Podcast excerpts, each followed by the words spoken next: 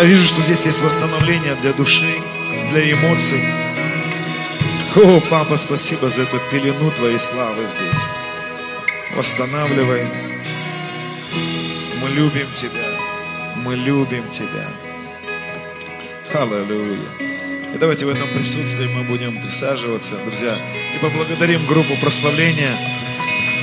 Это что-то волшебное и очень-очень сладкое. Спасибо, друзья. С такими поклонниками очень трудно служить, потому что можно не останавливаться.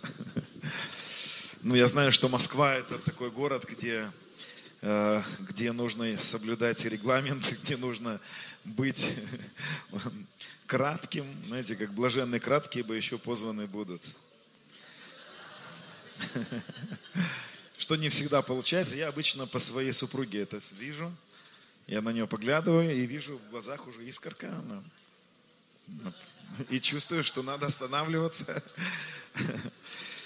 Хорошо, друзья, спасибо, что есть такая у меня привилегия вот здесь ну, находиться с вами и служить. И, может быть, эм, для тех, которые знают мое служение и э, каким-то образом, эм, каким-то образом я где-то мог быть благословением.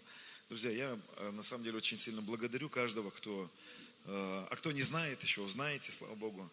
Но я не об этом на самом деле, друзья. Я сейчас стоял, вот, вот, вот поклонялись, мы такое присутствие сильное. Такое Божье присутствие сладкое. И я не знаю, если кто-то сейчас этого не переживал еще, я молюсь, чтобы начали переживать эту сладость Божьего присутствия. Просто нереальное. Вот закончилось прославление, просто течет река, продолжает течь река.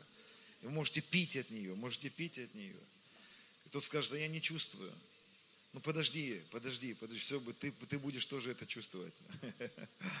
О, Иисус, спасибо. Я молюсь, чтобы каждый переживал это Божье прикосновение.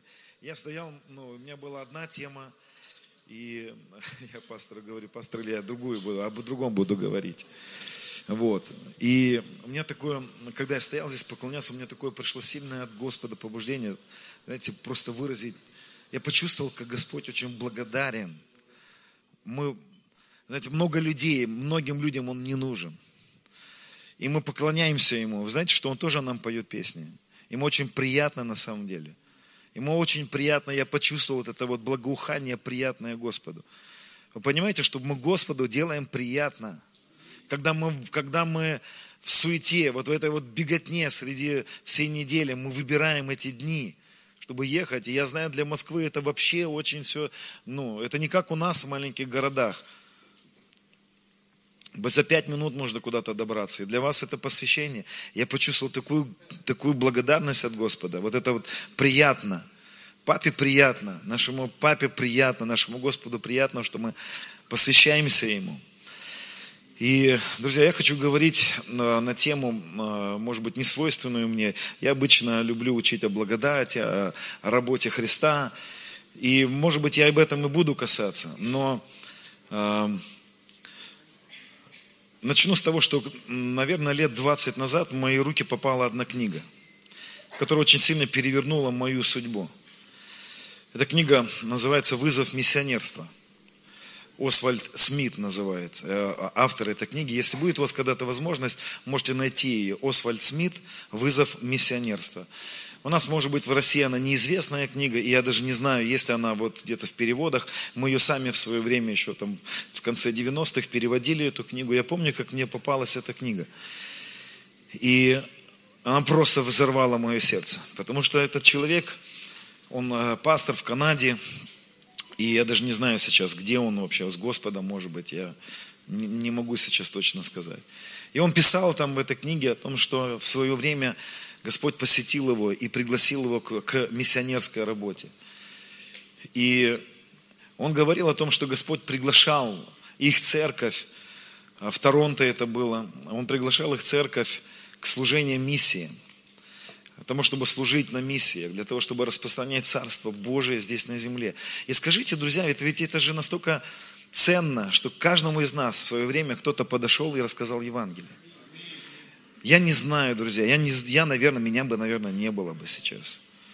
Потому что как мы жили в те в 90-е, как мы жили, ну, что с нами происходило, это мы, ну, мы, мы на войне были тогда. Нас бы не было.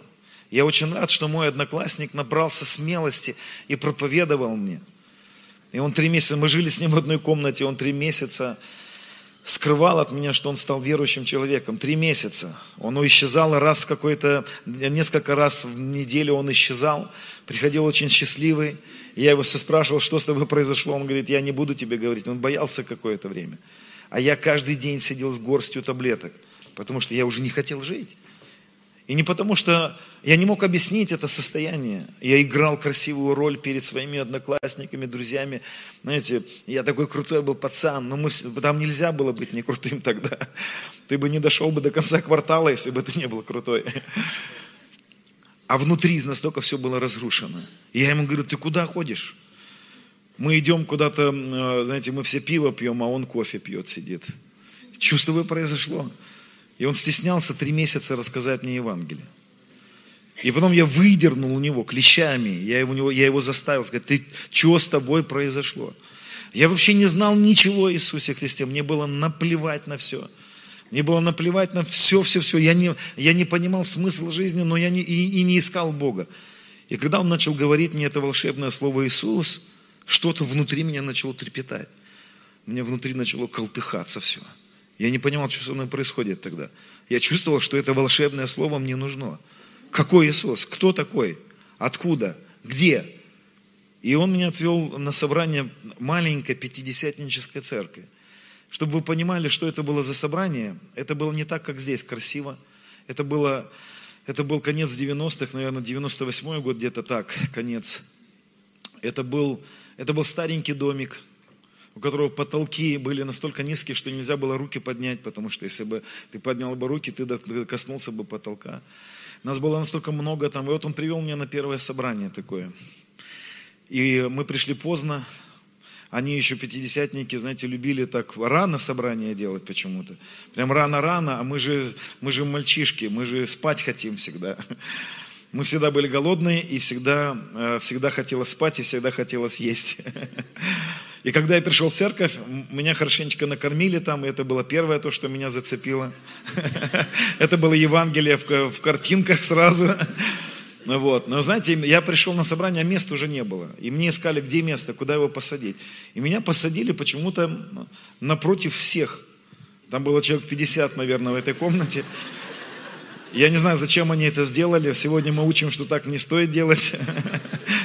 Вот. Но если кто-то был на таких собраниях, вы не представляете, ну, для человека, который никогда не встречался с верующими, это вот мы сегодня молимся на иных языках, там не так. Там, если молятся на иных языках, там все молятся. У меня волосы дымом встали, когда они все взмолились. Рагада-бада-бада-бада! У меня такое ощущение было, что достали, мужики достали пулеметы. Эти иные языки были похожи на войну, Великую Отечественную. Они как будто бы стреляли из пулеметов. Ра-та-та-та-та-та-та-та-та-та. Женщины рядом со мной кудахтали, как, кури, как курицы. Ко-ко-ко-ко-ко, то-то-то-то-то, па-па-па. Что происходит? Меня трясло внутри все. Я понимал, что я ничего не понимаю, но меня все цепляло. Все, я понял, я дома.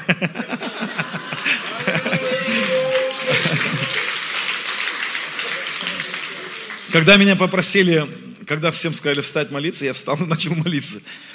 Ну, я такой, мы, мы послушные были. Советская школа. Вот. Потом у нас э, в, этой, в этом домике был диван. И знаете, это был диван такой. На нем была накидка, и она плавно превращалась в ковер. Одна из сестер прибежала и забыла с собой покрывало. Ну, там все сестры покрывались, сейчас покрываются. И она бегала и не могла найти покрывало, и поэтому она подошла к окошку и взяла шторку и одела на голову свою шторку. Это было, я не понимал, я думал, это нормально. Вы знаете, мы думаем, что мы будем странными для, людьми, для людей.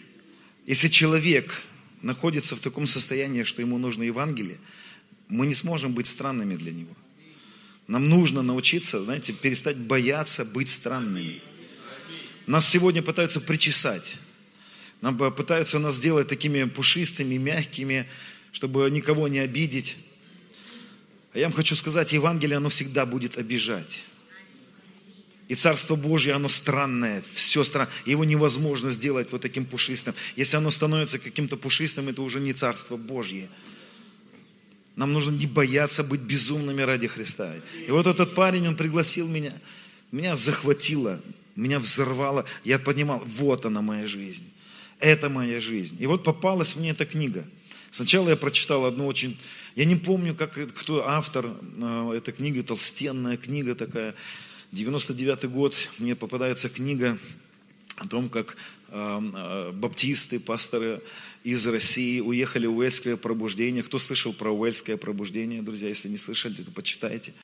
Они уехали в Уэльс группой пастырей – и он, они описывали, как Пятидесятница на них сошла, как они начали молиться на иных языках, как они вернулись в Советский Союз, и как они начали распространять Евангелие по всему Советскому Союзу, как у них были многотысячные церкви, какие чудеса у них там происходили. Я сидел, читал, мне было 19 лет, мне всего трясло. Я понимал, я не хочу жить обычной жизнью. Это моя судьба. Я хочу видеть славу Божию. Я хочу видеть. Я ничего не понимал из того, что там я читал. Он, они писали, как Лестер Самрал, будучи 18-летним. Кто слышал про Лестера Самрала? Как он, будучи 18-летним, проезжал, или 20-летним, проезжал с Дальнего Востока по всей России в 30-е годы. Как, были, как было пробуждение, сколько славы Божией изливалось. Я не знаю, мне, может быть, повезло. Мне, может быть, повезло, потому что мои наставники сразу мой взгляд перевели не с себя. Они не, они направляли наш взгляд на себя. Они направляли наш взгляд для того, чтобы, знаете, это, эти церкви, они все вот, они очень такие вот одержимые ради Христа. И, конечно, может быть, там перебор какой-то и есть. И я знаю, что сегодня много людей разрушенных, таких разбитых, разбитых вот этими призывами, посвященностью. Я знаю, я сам был много лет в очень таком большом темпе. И было в моей жизни время, когда мне пришлось и останавливаться, и восстанавливаться. Но вы знаете, друзья, сколько бы я ни пытался восстанавливаться, сколько бы я ни пытался останавливаться – и как бы мне не было тяжело в моем посвящении Господню, в моем служении, Он никогда не давал мне останавливаться. Он никогда не давал мне останавливаться. Мы на данный момент на третьей миссии находимся. Как с 90-х мы уехали, в начало 2000-х мы поехали по деревням. Мы с моей супругой жили в маленьких поселках, проповедовали, насаждали церкви. У нас никогда не было больших церквей. Мы никогда не видели большого плода в своем служении. Мы никогда не видели вот тысячи спасенных людей. Мы просто всю жизнь свою посвящали, там служили, потом поехали, там служили, там служили. И это было очень все трудно. И до сих пор это все очень трудно. И я понимаю, что, знаете, посвящение Господу это что-то такое не очень веселое иногда. Это что-то такое, что очень иногда трудное. Но я вас хочу умолять, друзья, я хочу вам сказать, что это самое прекрасное, что только может с нами произойти. Судьба от Господа – это самое прекрасное, что только могло с нами произойти после принятия Христа как Спасителя. Нет, еще скажу так, после принятия Христа как Спасителя и после моей свадьбы и моей супруги, мое предназначение, в которое я вошел, это было самое прекрасное – не дай Бог мне это потерять, потому что это очень трудно очень часто. Я хочу говорить о том, что Христос, Он желает проявляться через нас, друзья. И давайте откроем с вами, попробуем посмотреть. А, Евангелие от Иоанна, вторая глава, здесь интересное место Писания такое. Не всегда оно понятное, по крайней мере, я много лет его понять не мог. Но мы попробуем с вами заглянуть. Это Евангелие от Иоанна, вторая глава, с первого стиха. На третий день был брак в Кане Галилейской, здесь так написано. Знаете, что интересно заметить, что если вы будете читать первую главу, и вы закончите всю первую главу, вы не найдете ни второй, ни первый день. И когда исследователи Писания начинают задавать вопрос, при чем здесь на третий день был брак в Кане Галилейской? На третий день после чего? Как будто бы немножечко какая-то тайна здесь. Знаете, апостол Иоанн, он же был пророком, да? Его все послания, они наполнены символизмом на самом деле. Его послания наполнены притчами. Это пророческие послания. И я вам хочу сказать, что мы живем в третий день, друзья. Мы живем сейчас в третий день. И брак будет на третий день. И мы с вами встретимся. Ура! Слава Богу за таких вот людей, которые так слушают. Так веселее. Знаете, я видел, у меня были мои пророческие переживания о втором пришествии Христа. Я верю, что мы застанем с вами второе пришествие Христа.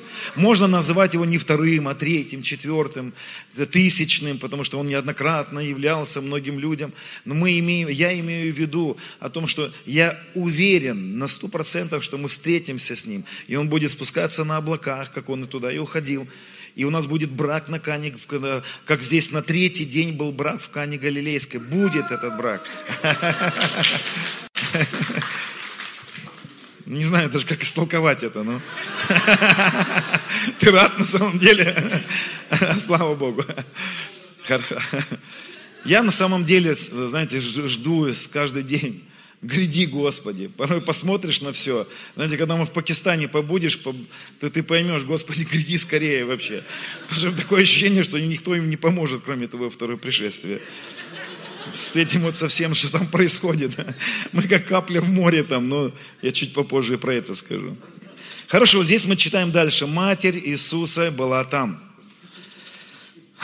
На, на браке. Был также званый Иисус, ученики его на брак. И как не доставала вина, то мать Иисуса говорит ему, вина нет у них. Иисус говорит, и что мне и тебе, жена, еще не пришел час мой, дочитаем до конца истории. Мать его сказала служителям, что он скажет вам, то сделайте. Было же тут шесть каменных водоносов, стоящих по обычаю очищения иудейского, вмещавших по две или по три меры. Иисус говорит им, наполните сосуды водою, наполнили до верха водою. И говорит им, теперь почерпните, несите распорядителю пира. И вы дальше знаете, что там произошла очень такая пьяная вечеринка. И для тех, кто считает, что там было такое слабо разбавленное вино, я думаю, что там было крепкое вино на самом деле. И как бы то ни пытались мы это все, но я не об этом, я не о вине. А вы никогда не замечали, что здесь как будто бы происходит какая-то путаница, как будто бы здесь отсутствует логика в этом тексте. Смотрите, у них не хватает вина – Вина у них нет, у них есть ситуация отсутствия какого-то присутствия. Отсутствие чего-то нужного на этот момент, на этот сезон. Вообще очень важно понимать, что есть а, в определенные сезоны Господь приготавливает определенное наделение на все. Слушайте, нет ни одной ситуации в нашей жизни, в которую Господь бы не приготовил ответ. Ни одной. Он приготовил трапезу в виду врагов на все ситуации. Иногда мы не переживаем этой трапезы победы. Потому что мы начинаем сомневаться. Потому что мы, мы иногда не доходим до этого. Но не бывает такого, чтобы Иисус присутствовал в нашей жизни, а у нас не было ответа на какие-то вопросы. Он всегда несет в себе силу восполнить любой недостаток, друзья. У него есть сила восполнить недостаток любой.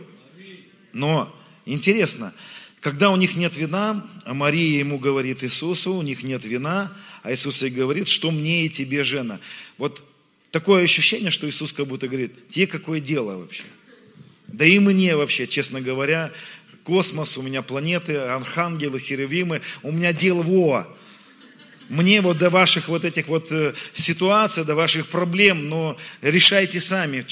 Я пришел просто покушать. Вот, ну, вы понимаете, да, что вот так примерно звучит? Ты куда лезешь вообще, женщина? Даже вот так можно было сказать. Тебе что надо, женщина вообще? И она потом как будто бы его не слушается, правда? Она как будто бы противоречит ему. И э, еще не пришел час мой, он говорит. Вообще это не мое время. Вот потом, когда-нибудь, когда я захочу, я сам знаю это, когда я захочу, вот придет час. И знаете, вот всегда у нас есть какая-то вот там вот Иисус что-то вот не, не, не совершает, потому что нет, не тот час. А матерь его сказала служителям, что скажет вам, то и сделайте. И вот тут вот задается вопрос. Некоторые исследователи Писания говорят, что скорее всего здесь или отсутствовал какой-то текст, или пропала какая-то строчка. Одни исследователи Писания говорят, что скорее всего здесь в еврейском, потому что это же все на иврите звучало, что здесь Иисус вот в этот момент, когда Он говорит, что мне и тебе жена, Он говорит как бы знаете, как у нас, вот, допустим, есть в русском языке некоторые притчи, ну, типа, без труда не вынешь рыбку из пруда, да? Ну, какие еще у нас там есть такие вот поговорки? То есть он здесь как будто бы какую-то поговорку говорит, которую на данный момент, смысловую нагрузку ее мы потеряли. И вот некоторые исследователи, я с ними согласен, они утверждают вот, что здесь происходит. Когда Мария подходит к Иисусу и говорит, мы с тобой пришли на этот брак, у них здесь нет вина, а значит, ты здесь присутствуешь, ты источник, ответ на эту ситуацию, сделай так, чтобы здесь появился ответ. И он говорит ей в этот момент, не что и мне, и тебе, жена, а вот что здесь на самом деле звучит. Он говорит ей, женщина, дело или проблема не во мне. Не я являюсь причиной того, что отсутствует у них вино. Не я являюсь причиной. И здесь вот некоторые исследователи, они говорят так, что в этот момент он ей как бы говорит, что проблема в том, что к этим людям, распорядителям пира, я обратился с просьбой наполнить водою кувшины. А они этого еще не сделали. Они не сделали то, что я их попросил сделать. Поэтому не во мне дело. Это не я причина того, что нет этой воды. Это не я причина того, что здесь отсутствие какого-то присутствия. Это не я. И она идет им и говорит, ну сделайте наконец-то то, что он повелел вам сделать. Сделайте то, что он скажет вам сделать. Понимаете? То есть вот какая ситуация. Он увидел, что нет вина, подошел к ним и говорит, налейте воды. Конечно, то, что, как говорит Иисус, выглядит безумно для этих людей. Вы понимаете? То есть, ты кто такой? Иисус еще не был вот так прославлен, у него не было столько чудес. Это же первое чудо было, да? Подходит какой-то мужичок, ну, раввин, у него уже ученики, и говорит, в это, вы начерпайте сюда сейчас воды, а я туда э, это взялу вино превращу. И они пальцем помахали у виска, говорят, иди сиди. Сиди, Рави, мы знаем без тебя, как справиться. И он уходит и садится. И мать к нему приходит и говорит, ну вина-то нет у них. Он говорит, а мне, я-то тут при чем? Я им сказал сделать, а они не сделали то, что я им сказал сделать. Поэтому она идет к ним и говорит, сделайте то, что он повелит вам сделать. Друзья, есть вещи, которые в нашей жизни не происходят, потому что мы не идем и не делаем то, что Он повелевает нам делать. Дело в том, что Бог в Новом Завете решил не делать чудеса, не проявлять славу без нас. Я вам хочу объяснить разницу между чудесами и чудотворениями. Чудеса – это когда Бог суверенно вмешивается без человека, без его воли, без молитвы, без всего того, что связано с человеком. Это чудо.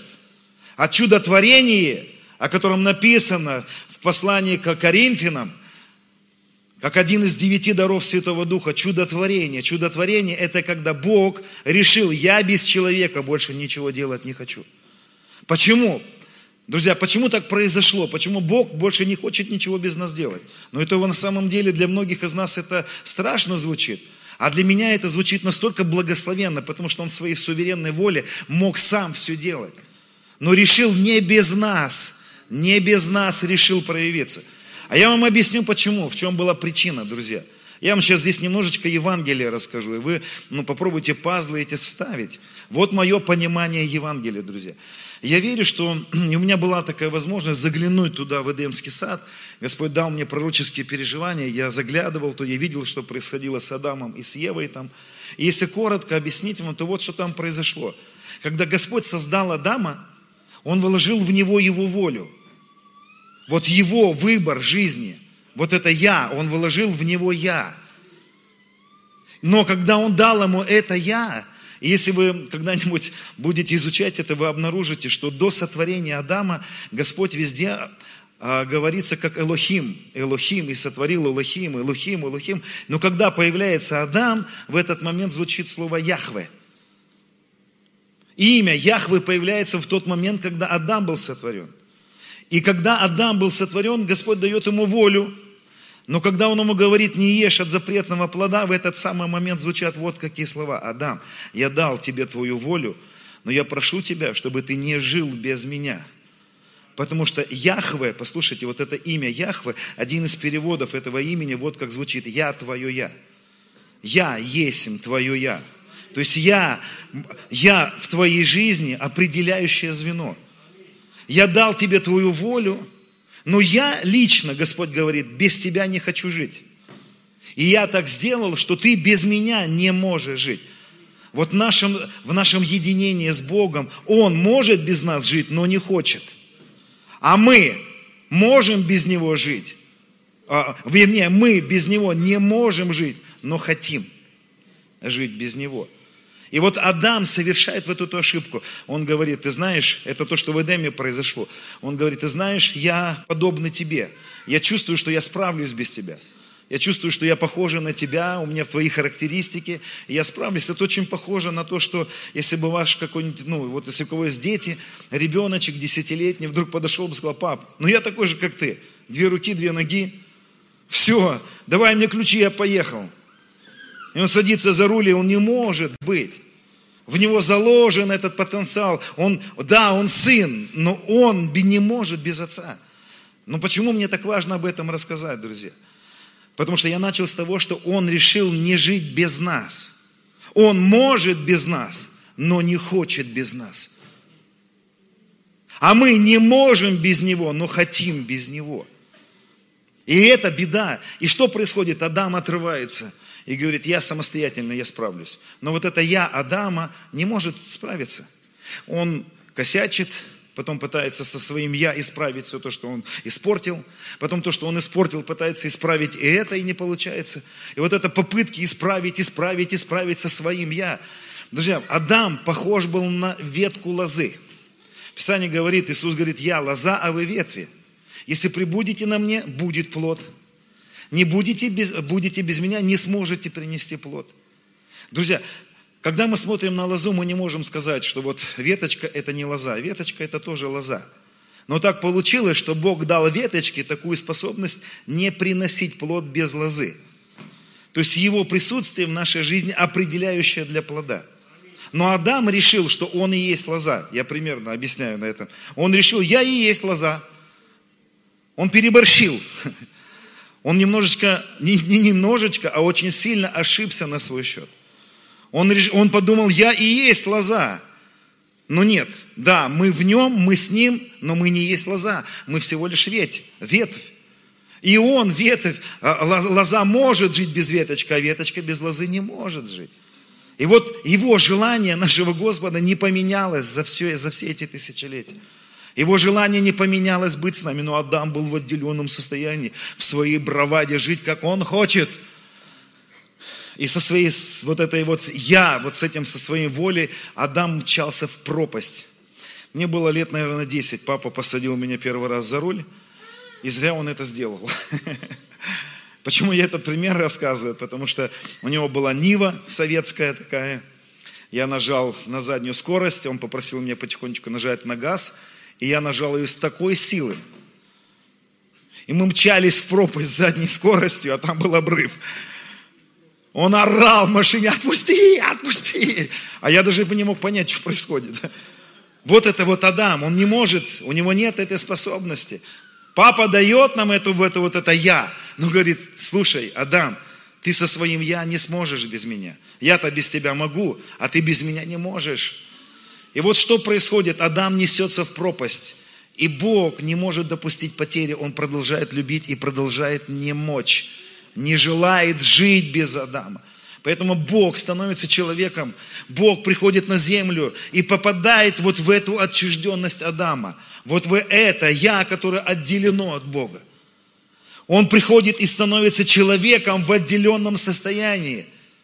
И смертью своею Он забирает нас от этого отделенного состояния. Он смертью своею смерть поправ. Знаете, что делает Иисус на кресте? Он забирает у нас отделенность от Бога. Он становится человеком, вбирает всех нас в себя. Умершляет всех нас. И без нашей воли, не спросив никого из нас, возвращает всех нас в себя. Это и есть Евангелие. И Он никогда не захочет жить без нас. Поэтому так и написано, сойду в преисподнюю и там ты. Он не сможет никогда без нас. Многие люди не захотят жить с Ним. Знаете, святой Августин такой был один из отцов церкви, потрясающе описывал вот эту, вот эту мысль Евангелия. Он сказал такую фразу интересную. Бог в своей любви к нам никогда не мог представить нас без Него. Он всегда хотел быть с нами. И Он, не спросив нас, приходит на землю, видя своего сына, который падает в пропасть, хватает его – не спросив его, и выдергивает его из его воли. Бог становится человеком и выхватывает нас. И святой Августин говорил такие слова. И никому из нас Он не дал выбора быть спасенным. Мы не выбираем быть спасенными. Он без нашей воли в своей великой любви схватил нас и спас всех нас. И оставил нам только лишь одно – опять отказаться жить с Ним. И опять отпасть в свою самость. И Августин говорил, он оставил нам только лишь одно – отказаться от того, что совершил для нас Иисус. Отказаться от того единения, которое Он нам дал во Христе. Друзья, вот это отделенное состояние, мы выбираем опять жить, как мы хотим. Мы не выбираем быть спасенными. Мы выбираем отказаться от Него. Поэтому, когда мы проповедуем Евангелие, кто-то говорит, я не хочу Иисуса. И он отказывается. Он остается опять в своей самости. Но, друзья, он никогда не хотел жить без нас. Поэтому чудотворение – это его любовь к нам.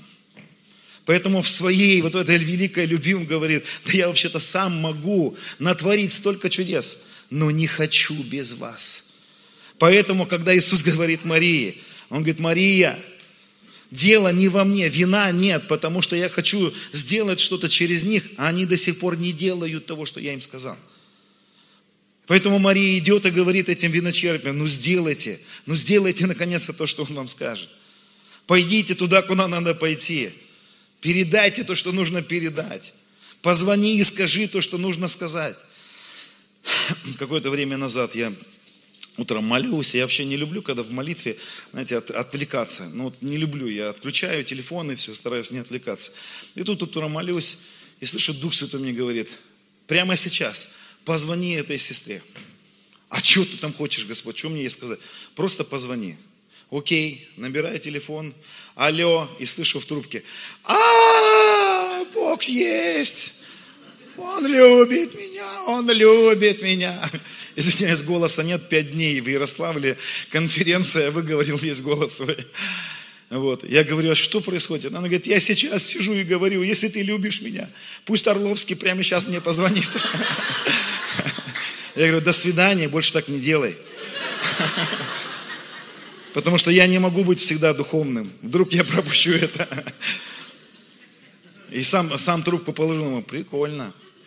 Прикольно. А для нее это большое свидетельство. А почему? Потому что ты просто берешь, набираешь телефончик и передаешь. Сегодня ночью у меня была куча снов. Господь мне несколько дней подряд говорит, говорит, говорит, каждую ночь говорит, что делать. Друзья, это так классно, когда тебе Господь говорит, что нужно делать. И Он приглашает нас в это сотрудничество. Он приглашает нас в жизнь свидетельств. Если в твоей жизни нет свидетельств, то, скорее всего, это потому, что ты не делаешь то, что Он говорит тебе делать. Он присутствует на этой, на этой свадьбе. Он во всем своем всемогуществе. Он во всей своей силе тут находится, но ничего не делает и не будет делать. Потому что он выбрал жить не чудесами, а чудотворениями. А чудотворение – это единение с человеком. Чудотворение – это когда человек делает вот столечко, а Бог делает вот столечко. Он говорит, я прошу от тебя вот столечко, а он потом сделает вот столечко. Какое-то время назад пастор Илья позвонил мне и говорит, давай в Пакистан поедем. Чуть-чуть про Пакистан расскажу. Честно признаюсь, можно? Я последнее время так вымотался, друзья. Я так устал последнее время, то есть много всего приходится, вот, ну, такая жизнь очень такая насыщенная какими-то действиями, делами, звонками, школами, какими-то, вот так вот просто все в раздрайв. И какое-то время назад пастор Илья мне говорит, давай в Пакистан поедем. Я ему говорю, ну да, да, поедем. Сам про себя говорю, точно не поеду. Устал, просто устал, не поеду. Я знаю, что это ну, не просто все, этот Пакистан и все остальное. Тем более, ну что я там, ну вот ладно, он, он же там, а я что, ну просто вот поднеси, подай где-нибудь. Я до сих пор не знаю, что Господь хочет там сильно, но и сам внутри думаю, наверное, нет. Скорее всего, нет, больше нет, чем да. Проходит несколько дней, и я вижу ночью пророческий сон. Я вижу Пакистан, я вижу стадион вот этот, где будет проходить в феврале крусейд этот. И я вижу прям а, на этом стадионе стоят машины, джипы, какие-то автобусы. И вижу пастора пакистанские, кто на капоте, кто на крыше машины стоит. И я вижу какие-то бизнесмены, я вижу людей, которые собирают финансы на этом стадионе, на вот на этой, а, на этом, я не знаю, как правильно это назвать все. Это, это поле, наверное, больше, чем стадион. Я вижу, пыль такая поднимается, и вижу слава Божия. Начинает сгущаться слава. Слава начинает сгущаться. А я вижу во сне, что у меня есть машина, на которой я туда приехал. И чувствую, что у меня эту машину украл, украли. И я начинаю во сне искать, где моя машина, где моя машина, где моя машина. И сон заканчивается тем, что мне Господь говорит, не позволяй украсть у тебя твое участие в этом, в этом движении в Пакистане. И я говорю, да, Господь, я, ну, я не пропущу это. Он говорит, не пропусти. Я говорю, ну я же устал. Он говорит, все равно ты должен быть там.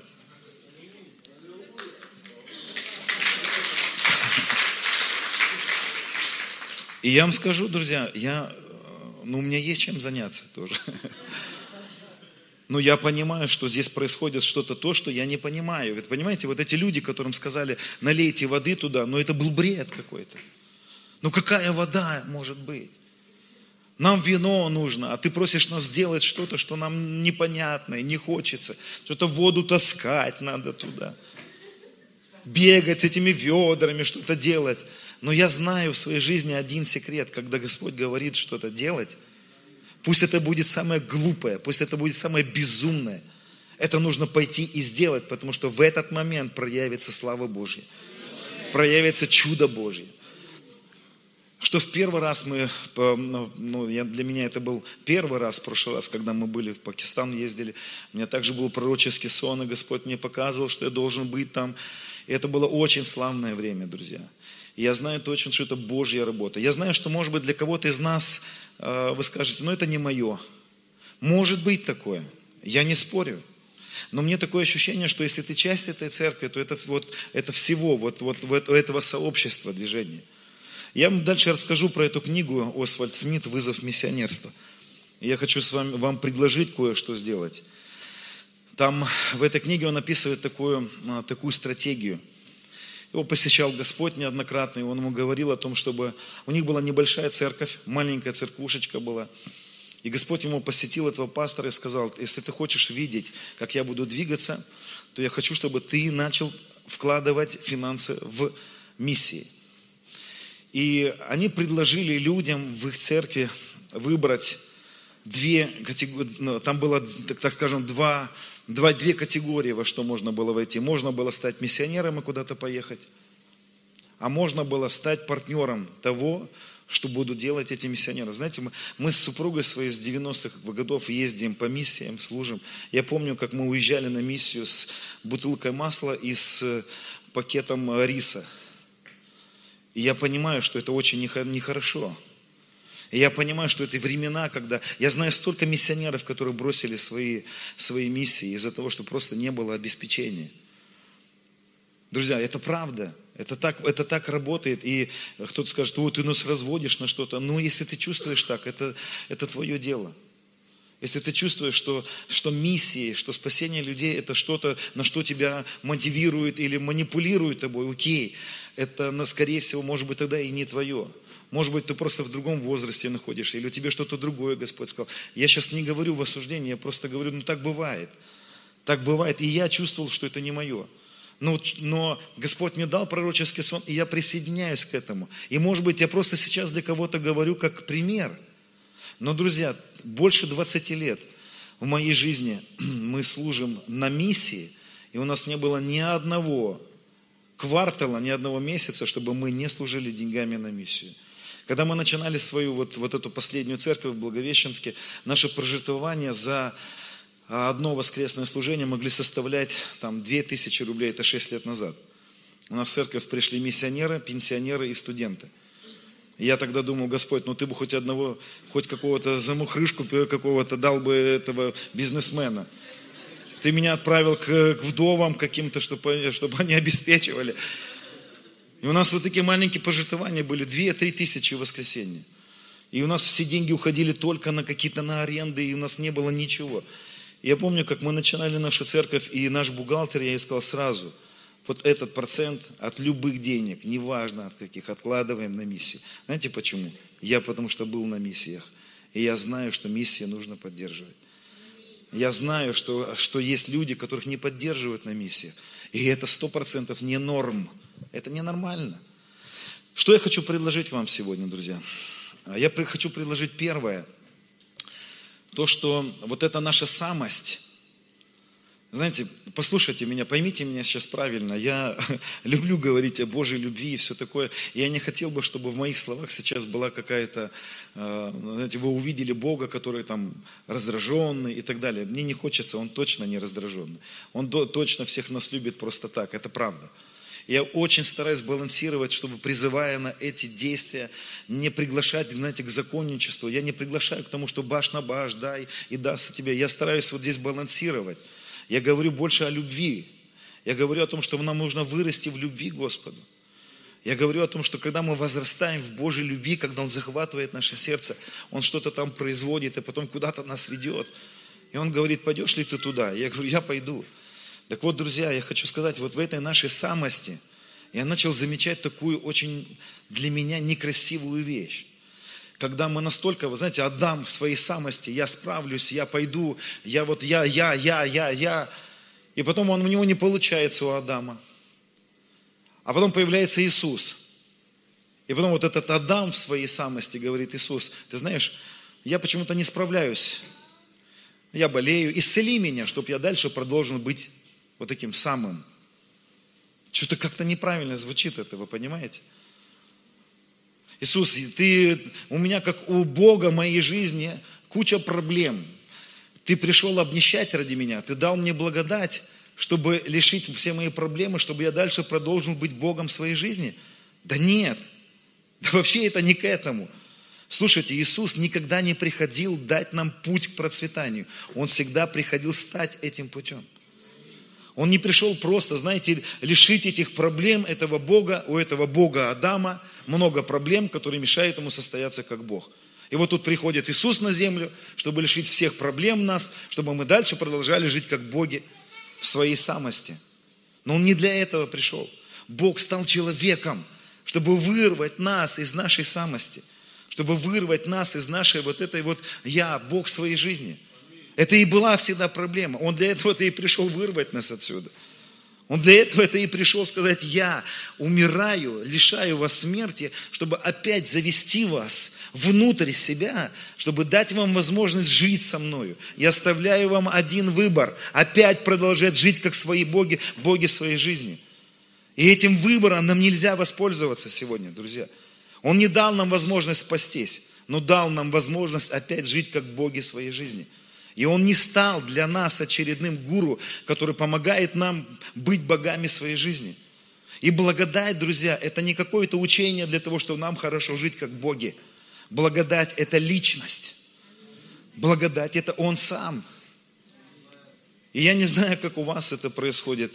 Последнее время, когда я начал раскрывать Христа внутри себя, я все больше и больше, и больше и больше понимаю, я вообще не хочу жить. Я вообще не хочу просто жить. Я вдруг начинаю все больше и больше понимать, ты мое я. Понимаете, как звучит Яхве? Я твое я.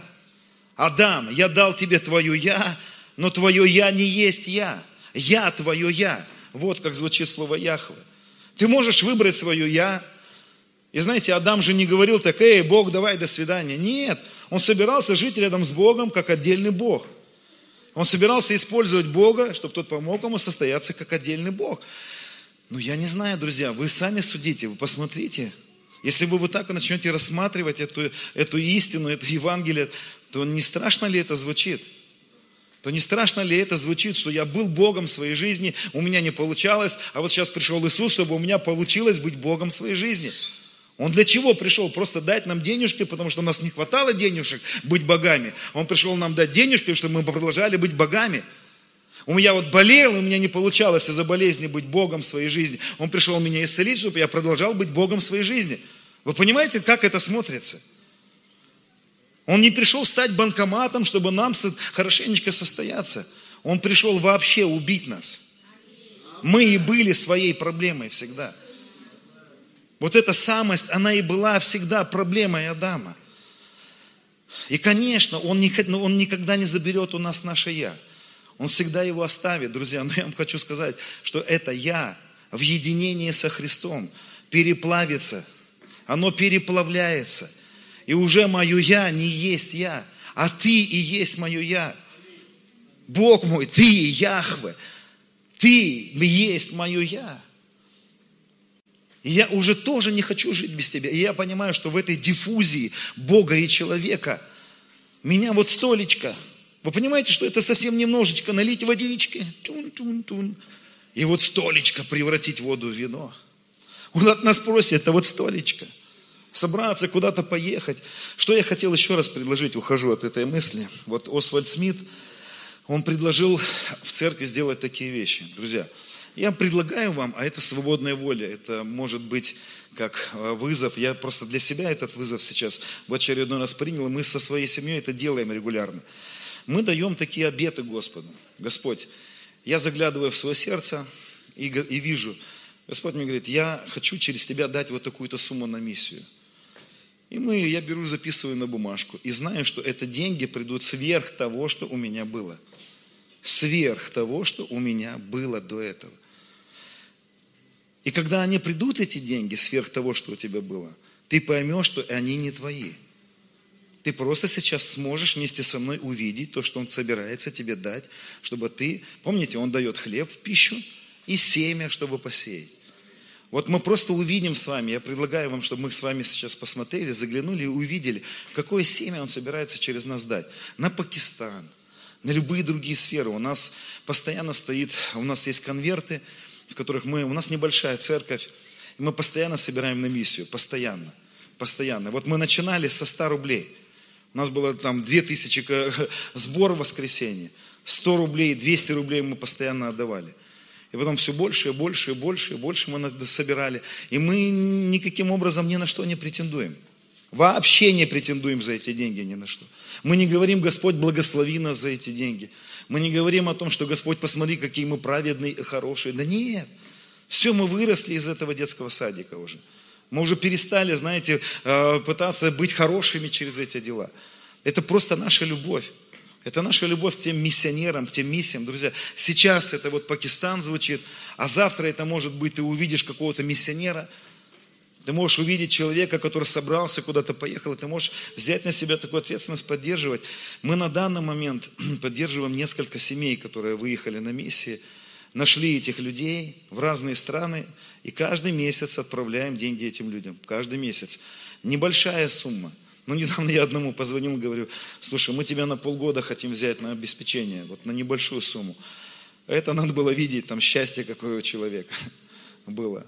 Потому что он со всей семьей своей решил просто в безумие совершить. Оставил свой город и уехал в другую страну. Быть на миссии в этой стране, доверяясь Господу.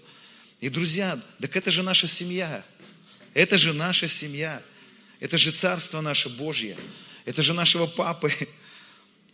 И он сегодня приглашает нас, так как и Мария говорит, сделай то, что он, ну, сделай то, что он тебе скажет сделать. И я не знаю, что кому он скажет. Ну, серьезно, не знаю. Вот скажу честно, когда мы переезжали с супругой на последнюю нашу миссию, это было для меня очень непросто сделать, потому что со временем ты обживаешься, и тебе становится все труднее куда-то сдвигаться, потому что у тебя собирается все больше и больше и больше якорь, и тебе приходят. Я помню, как мы уезжали на первую миссию с нашей супругой, у нас был только живот с, с ребенком на последних месяцах, это было все. Одни штаны, знаете, одет с головы до ног, фуражка, майка и трусы. Это было прикольно. И никогда нас Господь не подводил, друзья. Никогда. Никогда Господь не подводил. Я помню, когда мы уехали на первую миссию в деревню. Деревня. Начало двухтысячных. Работы нету. И у нас спаслось там буквально пару семей. Мы пробыли там ну, где-то полтора года, пару семей спаслось. Я помню, мы, спаслась одна женщина, мы похоронили ее, она умерла от рака, она не исцелилась. Мы похоронили ее, там был алкаш какой-то, которого мы бегали, все вытаскивали с каких-то помоек. Потом мы поехали в другую деревню. Это было интересное путешествие. Потом мы поехали в другой город. А сейчас мы думаем, а что дальше, Господь? А что ты дальше хочешь? И, знаете, и хочется просто иногда жить. Хочется просто жить. Хочется просто сидеть в телефоне, ничего не делать. Но я не знаю, друзья, искушение просто жить очень часто ко мне лично приходит. Я не знаю, как вам, наверное, раз в месяц я просто хочу просто жить. Вот просто хочется купить дом на море, чтобы у тебя была лодка. Я не знаю, как кому мне хочется жить у моря. Я, может быть, надеюсь, что когда-нибудь Господь позволит мне это сделать. Просто лодка, море, рыба, рыбачить, знаете, смотреть на закат, наслаждаться вот просто жизнью. Хочется порой так жить. Но, может быть, когда-нибудь я, ну, но лучше, наверное, вот этот миг, в котором мы здесь живем, миг, миг, Лучше этот миг прожить так, чтобы потом, чтобы потом кайфовать всю жизнь. Друзья, последнее место Писания прочитаю, и, э, и мы с вами будем молиться. Если можно, кто-то, может, выйдет, напустит волну. А, второе Петра с первого стиха, там с первых стихов написано так, что Писание говорит, сейчас я открою, друзья, открою, открою, о, Иисус. Вообще, наверное, апостолы понимали, что, о чем они говорили.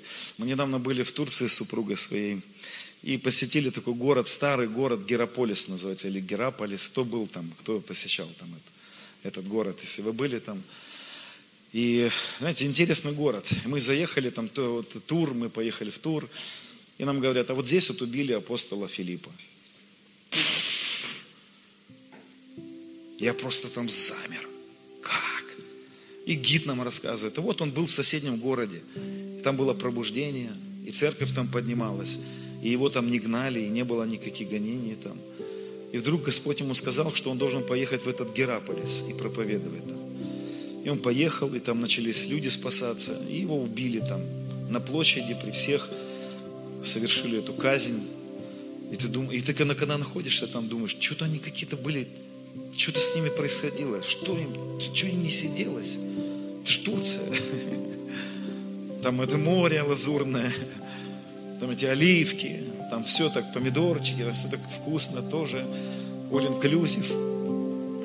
Что ему не сиделось просто в этом городе? Чем поперся в этот Герополис? Зачем он туда пошел проповедовать? Но точно он ничего не доказывал и ничего не заслуживал. Это была точно Божья любовь, которая внутри него стучалась. Это точно было, знаете, не бравада человека, который решил доказать Богу, что я сейчас заработаю какой-то там трон и буду сидеть потом с тобой. Я думаю, что-то с ними происходило такое, то, к чему нам нужно с вами стремиться, друзья. И пусть благодать Божья, вот ту работу, которую Он для нас произвел, она не будет тщетна для нас. И вот здесь написано, Петр говорит, а, как от божественной силы Его даровано на все потребное для жизни и благочестия. Вот благодать. Ничего не заработали мы, все даровано. Благодатчик был, через познание призвавшего нас благостью, славою и благостью, которого дарованы нам великие и драгоценные обетования, дарованы, не заработаны, подчеркивает Петр, еще раз подчеркиваю, он точно понимал в благодати. Он говорит о, дар, о даре, даровано, даровано драгоценное обетование, для, дабы вы через них соделались причастниками божественного естества. Помните, с чего я начинал? Адам в своей вот этой браваде уходит в самость. Бог приходит на землю, становится человеком, хватает человека и спасает его, возвращая его опять в себя. И Петр говорит, что мы соделались причастниками божественного естества. Он вернул нас обратно внутрь себя. Здесь запятая, удалившись от господствующего в мире и растления похотью. Друзья, Его присутствие внутри нас есть единственная возможность удалиться от господствующего в мире растления похотью. Никто из нас не может справиться с грехом никогда. У нас на это никогда не было возможности. Но только Его присутствие внутри нас и наше присутствие внутри Него гарантирует нам, что мы можем удалиться от господствующего в мире растления похотью. Вот эта причастность божественного естества столько всего для нас совершила. но он сделает запятую и говорит, то вы, прилагая к всему все старание. Друзья, это благодатчик говорит. Это человек благодати говорит, скажите. Нам стоит доверять его словам или нет? То вы, прилагая к всему все старание, покажите в своей вере добродетель. В добродетели рассудительность. Знаете, как я раньше думал? Ну, в добродетели всем даешь, даешь, даешь, потом мне не давай. Не буду давать. Рассудительный буду. Припрячу. Что это я все раздаю? Все для других, для других, для себя чуть-чуть. А сейчас я по-другому это читаю. Он говорит, добродетели. Будьте рассудительны, рассуждайте. Почему мы сейчас, что мы делаем? Мы рассуждаем о добродетелях. Мы рассуждаем о том, что вот в этом единении со Христом, в этом единении с плеромой Бога, Он говорит, друзья, теперь приложите все старание. О, а я думал, что это вот как-то вот, знаете, как Ванька на печи. Раз и миссия появилась, раз и люди спаслись, раз и что-то произошло. Да нет, друзья, да, старание для того, чтобы заработать благоволение не нужно. Но Петр говорит, есть величайший благодать, приложить все старание, все старание приложить для добродетели. И чтобы появилась добродетель, нужно все старание. Причем все старание. И вы понимаете, чтобы тогда им поехать на миссию, они не билеты на самолет покупали, они пешком шли. У них все старание было намного, ну, превосходило, чем мы сегодня, поверьте. Им, им они знали, о чем пишут. И мне кажется, когда я читал недавно это, я пробудился. Думаю, вау, вау, то вы, прилагая к всему все старание. Ну так, чуть-чуть, чуть-чуть, чуть-чуть, раз в полгода постараюсь немножко, хотя бы заставлю себя прийти на собрание. Я не знаю, что-то не так с этим. Что-то не то. Я не понимаю, что-то не так. Я себе не такую благодать представляю. Я себе не представляю, я не понимаю, я, э, для чего тогда все? Для чего Он пришел и сделал нас причастниками божественного естества? Для того, чтобы мы просто продолжили просто вот быть вот богами, жить для себя. А дальше Он говорит, думайте об, о добродетели. Вот в этом размышлении о добродетели нам придется проявить воздержание. Не воздержаться от добродетели, а воздержаться от чего-то, того, что хотелось бы для себя – но у нас уже есть с вами эта способность, потому что Христос поселился в нас. Потому что мы стали причастниками этого божественного естества. Раньше мы не могли проявить воздержание от мороженки ненужной. Знаете, у нас столько всего, чего нам стоит воздержаться бы, чтобы проявить добродетель. Есть от чего-то воздержаться, чтобы проявить добродетель. И на это у нас сегодня есть сила. Не наша, а тот Христос, который внутри нас в добродетели всегда нам придется от чего-то воздерживаться. Кому-то от, от отпуска, кому-то воздержаться от новой машины, Понимаете, кому-то отдержаться, вот от чего-то нам придется воздержаться. Иногда от комфорта нужно будет воздержаться. В добродетели всегда придется что-то от чего-то воздержаться. А в воздержании там появится терпение. Придется что-то потерпеть. Вы понимаете, это, это не я, вы меня не обвиняете. Вы не пытайтесь говорить, вот ты что-то в закон куда-то веришь. Это вообще не я. Я просто читаю то, что говорит благодатчик, один из величайших благодатчиков всех времен и народов. Воздержание терпения, в терпении благочестие. А настоящее благочестие, не помните что? Презирать сирот и вдов, по-моему, насколько я помню. Потому что благочестие – это не просто, знаете, красивая мордашка перед ним, такая благочестивая. По-моему, благочестие, оно в чем-то выражается, оно куда-то выливается. Я приглашаю, друзья, пробудиться церковь. Может быть, не всех. Я еще раз повторю, мы все в разных сезонах находимся. Есть детки среди нас, которым еще не надо никуда идти. Есть люди, которым надо посидеть еще, отдохнуть. Я понимаю, я, я сейчас никого не пытаюсь, знаете, схватить и потащить куда-то. Но если ты чувствуешь, что у тебя время пришло подняться и идти, тебе надо подняться и идти. И проявить к этому старание. Если ты понимаешь, что для тебя еще сезон быть в покое, находиться в покое, знаете, как тот осел, которого э, Яков благословляет из Сахара и говорит, ты осел крепкий, лег между потоками вод, пока не насытился покоем и отдыхом, а потом встал и начал работать в оплату дани. Да, может быть, тебе нужно быть сегодня как ослу, находясь в покое. Может быть, ты устал, и ты много лет бежал, бежал, бежал. Тут надо отдохнуть, да. Нужно уметь вот эти вещи понимать. Но я, может быть, обращаюсь к тем, которые уже сидят, сидят, сидят, сидят, сидят, сидят, сидят, сидят, сидят, сидят между потоками вод. И, может быть, встать уже нужно. Я когда прочитал, что между потоками вод, наш город находится между двух рек, я сразу понял, что, ну да, я понял, Господь, есть сезон моей жизни, я отдыхаю, а если вы помните, там, когда ученики пришли с, с миссией, там, он им говорит, отдохните немного. Кто помнит это? Отдохните немного, потом опять пойдем. Потому что, знаешь, когда ты начинаешь отдыхать, этого мало всегда. Кто понимает меня, да? Кто понимает, что отдыха всегда мало. Что всегда хочется еще и еще полежать на диванчике, что хочется еще и еще, чтобы этот отпуск в Турции, all inclusive продолжался и продолжался. Но если ты чувствуешь, что ты, Бог обращается к тебе сегодня, и ты можешь стать человеком, который или поедет, или пойдет, или начнет поддерживать, начнет поддерживать. Знаешь, в лежачем состоянии можно хотя бы поддерживать. Очень хорошо молиться в лежачем состоянии, ходатаем быть. Очень хорошо быть, вот, может быть такой сезон. Я не спорю. Это для каждого, каждый для себя выбирает. Никакого осуждения заканчиваю вот такой мыслью. Ни один из нас не сможет стать менее любимым для нашего папы. Ни один из нас.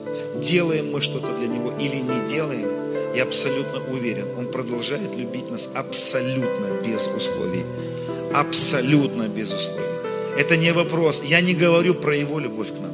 Я немножечко говорил о нашей любви к нему. Я немножечко туда, и тут сказал, скажет, ты манипулируешь, а я могу сказать, я мотивирую, может быть.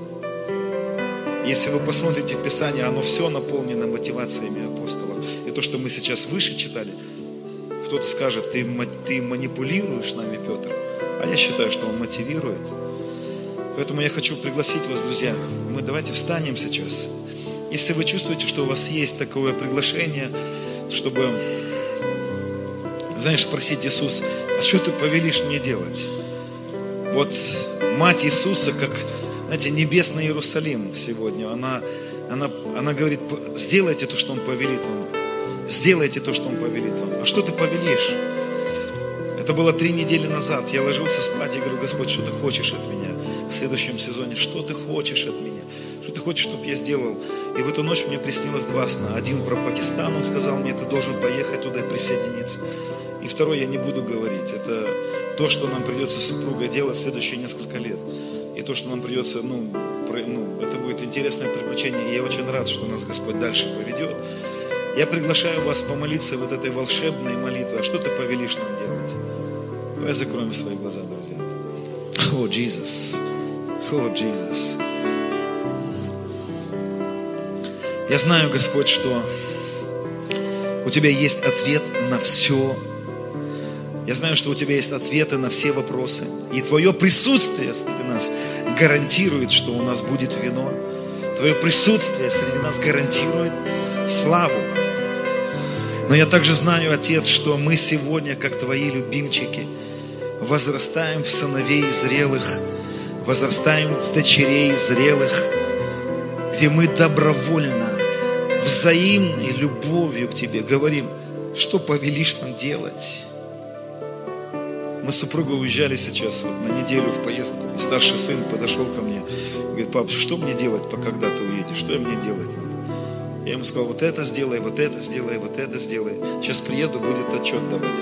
Мое отношение к нему вообще никак не поменяется. Вот вообще никак не поменяется. Сделает он это или не сделает. Это его рост. Это просто он растет сейчас, сын растет. И у нас вот сегодня с вами такой же вопрос. Давай закроем еще свои глаза. Jesus. Oh, Gloria.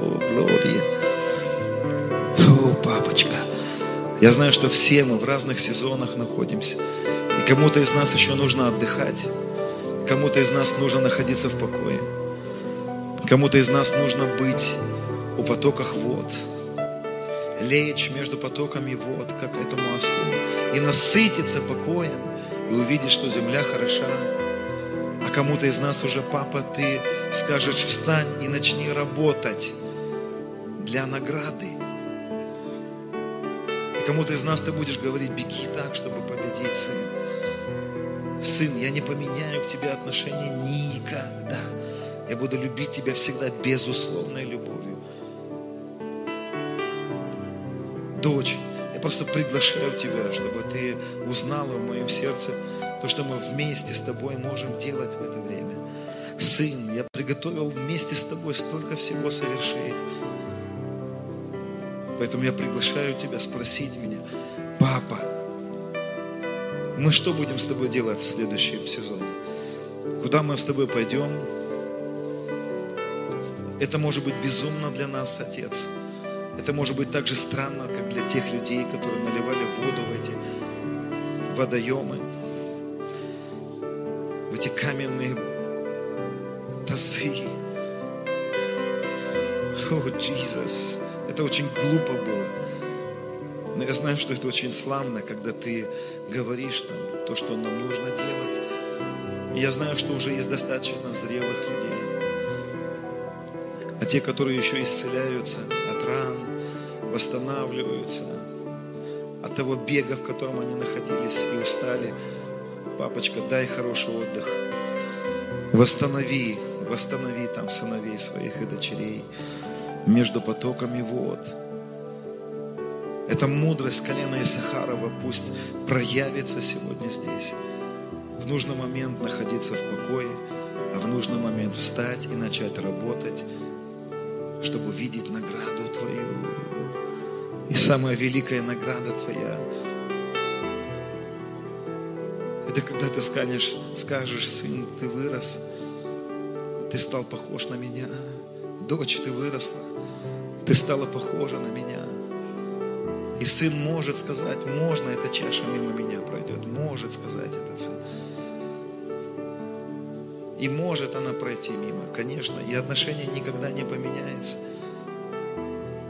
Но сын может сказать, пап, ну, давай не то, что я хочу уже, давай уже то, что ты, давай то, что в твоем сердце уже есть, папа.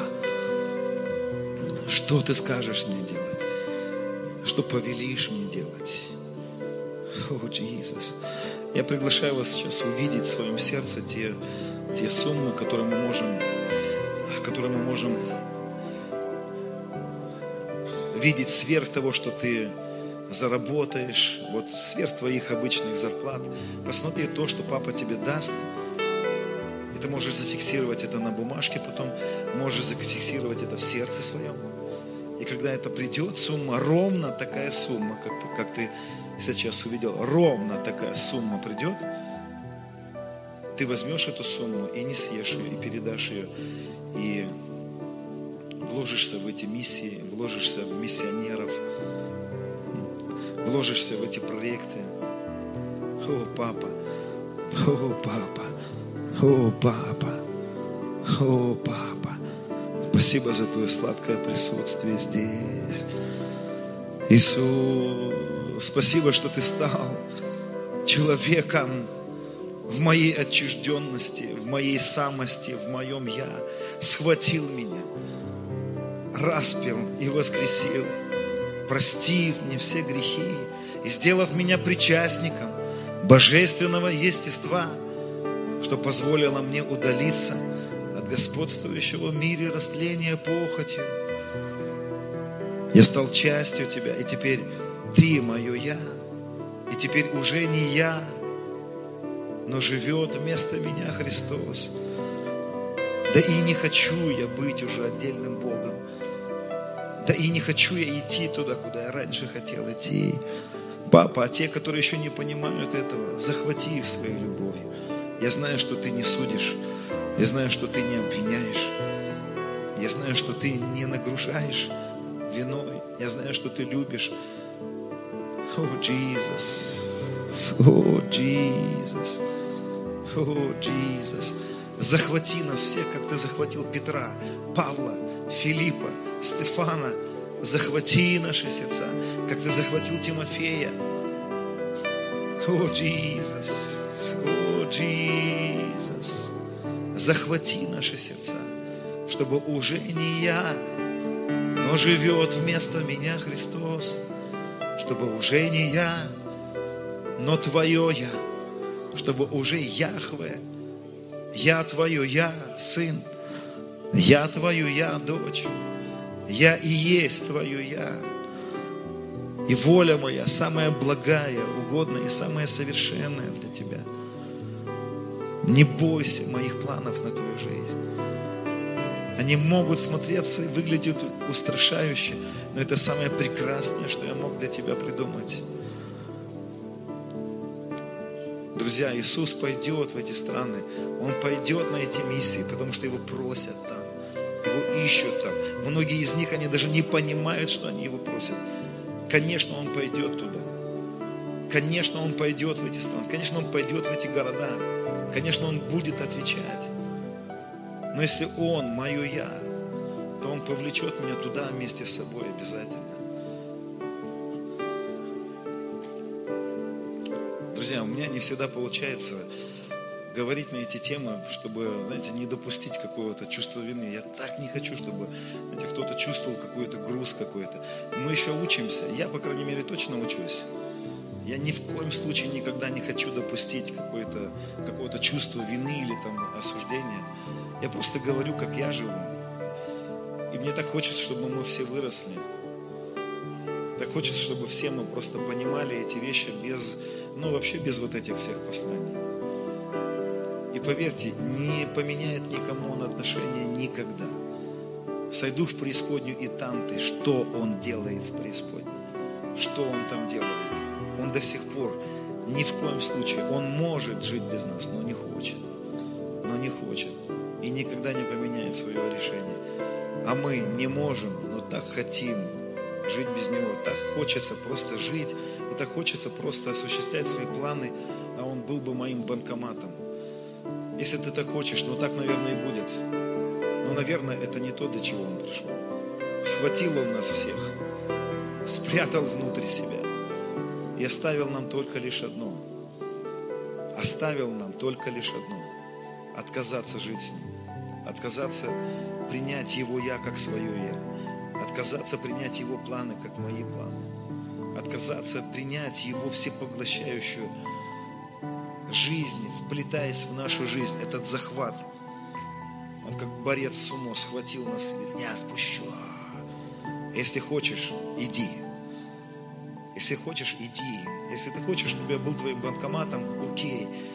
Я подожду тебя, сын, я подожду тебя, дочь. Если ты хочешь, чтобы я просто был твоим целителем, окей, хорошо. Но я подожду тебя, я подожду, когда ты вырастешь. Я подожду, когда ты поймешь. Недавно ко мне моя дочь подошла. И мы с ней постоянно пребываем. Вот я подхожу, обнимаю ее.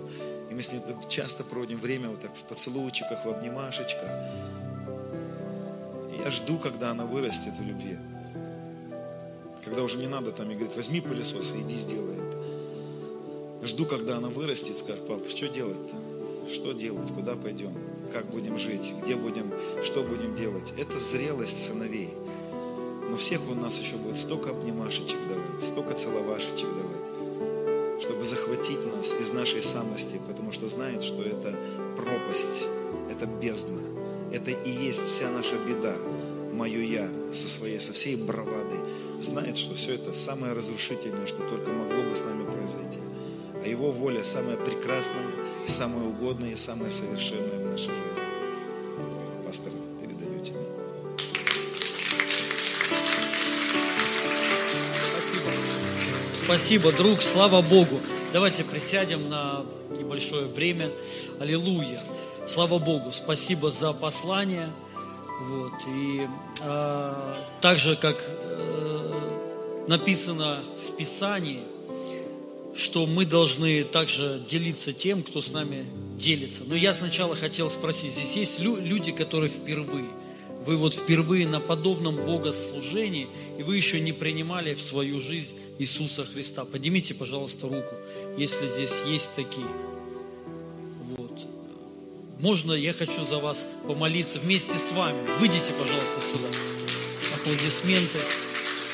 Если кто-то есть еще, выходите, не стесняйтесь. Вот, можете сюда. Да, проходите уже. Слава Богу. Очень приятно. Меня зовут Илья. Как вас зовут? Настя. Хорошо. Есть кто-то еще, кто не, не спасен, кто не принимал в свою жизнь Иисуса Христа? Если здесь вы есть, мы вас ждем, выходите. Все вы должны знать, когда-то все, вот я и вот все эти люди когда-то выходили. Это самое вот сильное, то, что может вообще произойти с человеком. Это спасение, это когда мы принимаем Иисуса Христа как Господа. Написано, всякий, кто призовет имя Господне, будет спасен. Вот в это время, когда человек обращается, взывает к Иисусу Христу, он спасается. Вот это это сильно. Поэтому, если вы хотите принять, можете выходить. Хорошо, давайте встанем все. И я помогу вам призвать Иисуса Христа в свою жизнь. Самое главное, чтобы вы верой обращались к Нему, а не ко мне или не к этим людям. Давайте закроем все глаза и просто повторите с верой за мной. Отец Небесный, я сейчас перед Твоим лицом отрекаюсь от всех своих грехов. И я призываю Тебя, Иисус Христос, в свою жизнь. Стань моим Богом и Спасителем. И я верую в Тебя, что Ты умер за мои грехи и болезни и воскрес в мое оправдание. И я принимаю и благодарю за дар вечной жизни и за прощение всех моих грехов. И сейчас, Отец Небесный, крести меня Духом Святым во имя Иисуса. И я благодарю Тебя за то, что Ты сделал меня своей, своей дочерью во имя Иисуса Христа.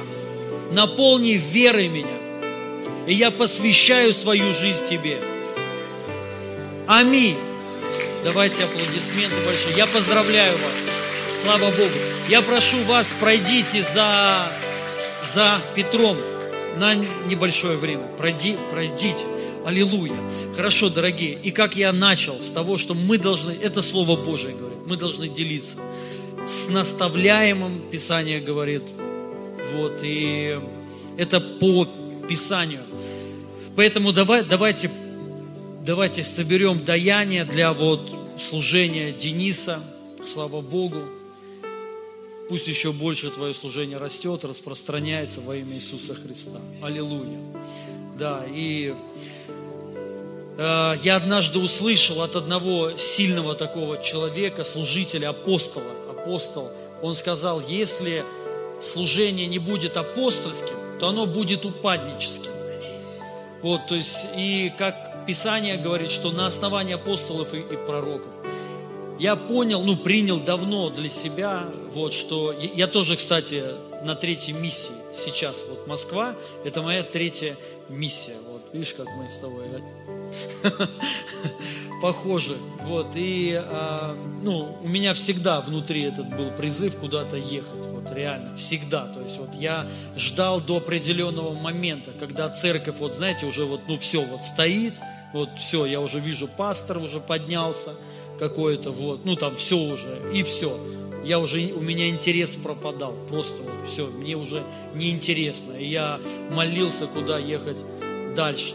Вот, но э, Господь сказал по поводу Москвы, что тут, наверное, я осяду, вот, надолго вот, по крайней мере, вот, и что отсюда отправлять, посылать, вот, мы на сегодняшний момент делаем это, ну так, пока что потихоньку, там у нас, ну, э, но э, я верю, вот приход, приход, приходит время, полнота определенная, когда мы уже начнем высылать реально пасторов. Я, по крайней мере, так очень сильно хочу, чтобы в год хотя бы церквей пять открывать, вот, и э, на таком, знаете, основании.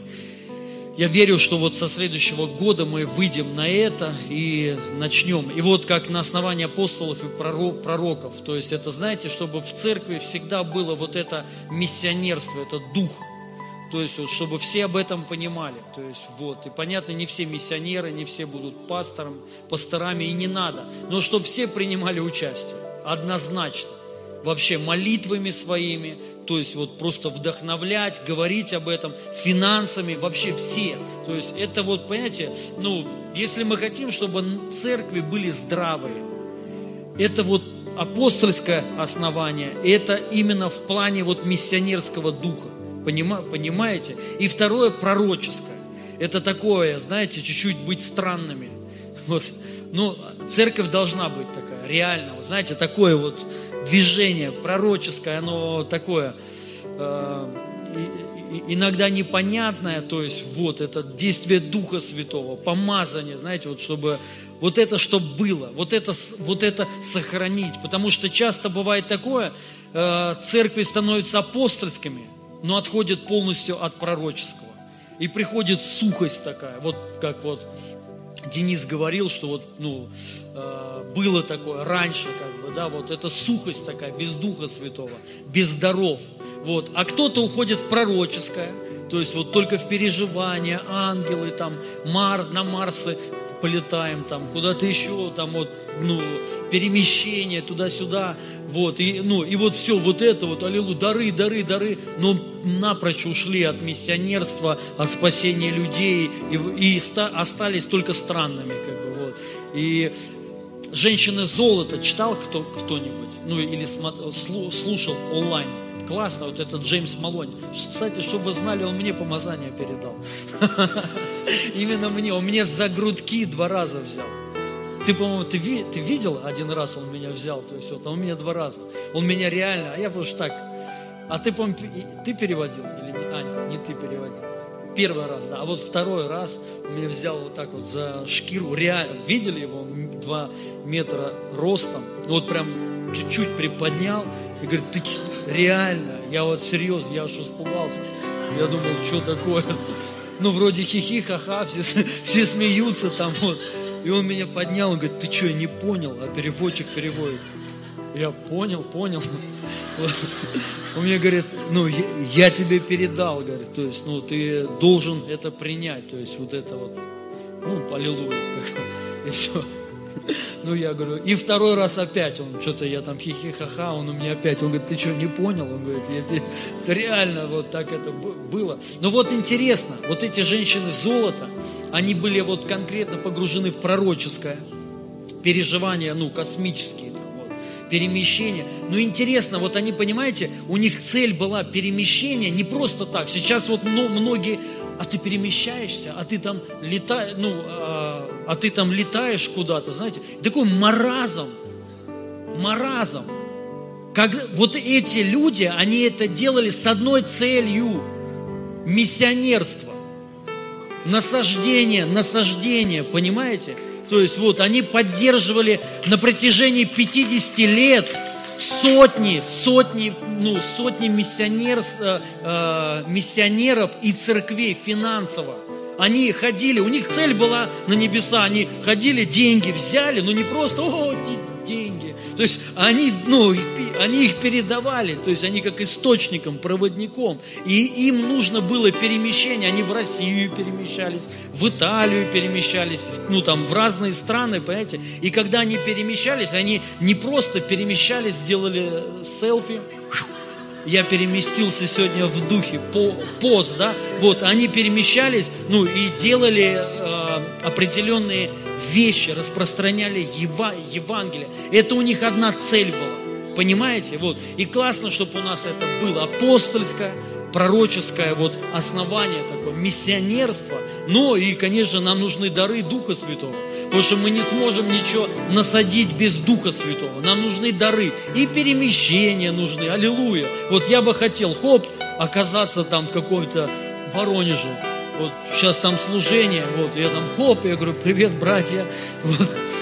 Слово сказал обратно, или в Пакистан, куда-нибудь там еще переместить переместиться. Класс. Хорошо, дорогие, мы вас благословляем. Следующее служение в Ривьере. В 12 часов все, мы переходим на свой, э, ну, в свой, в свой режим. Вот, и верю, до самого пришествия Иисуса Христа мы будем в режиме. Аллилуйя. И я вас благословляю. Если вам, вы нуждаетесь в исцелении, в свободе, а, можете подходить к нам. И сегодня не только наши служители будут молиться. Я вот прошу, ну, ты, конечно, Денис, надо молиться, надо. Вот, э, братья, Андрей, Денис.